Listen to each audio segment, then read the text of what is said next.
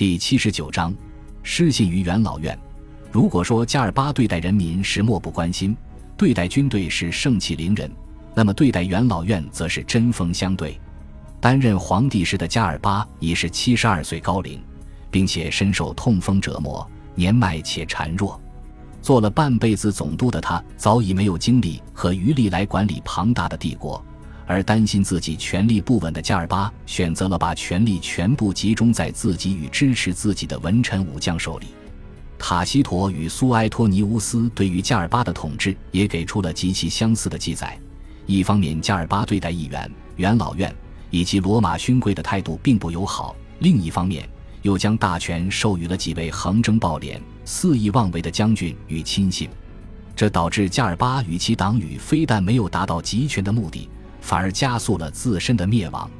加尔巴一进入罗马，便开始大开杀戒。他在没有任何庭审与通知的情况下，直接杀掉了已当选还未上任的执政官与现任执政官。原因则是因为二人支持尼禄。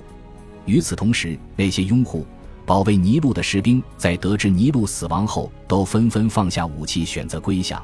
然而，加尔巴毫不留情，一口气屠戮了成千上万手无寸铁的官兵。其中不乏骑士阶级与贵族勋贵。与此同时，他把统治帝国的权力交给自己的将军们，而不再过问元老院。加尔巴一上来便得罪了元老院，引得各地的议员总督们再度揭竿四起。对此，他只得效仿苏拉，限制元老院的权力，减少了议员与骑士可以担任的职务。年迈又逐渐多疑的他，开始放肆屠戮反对他的议员。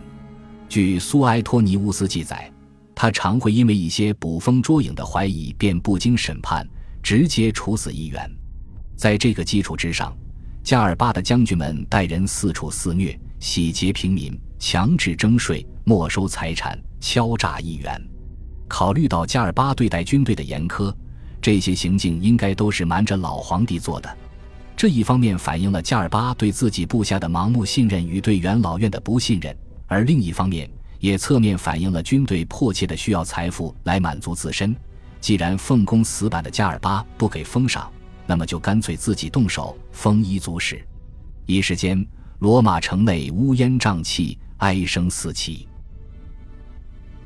感谢您的收听，喜欢别忘了订阅加关注，主页有更多精彩内容。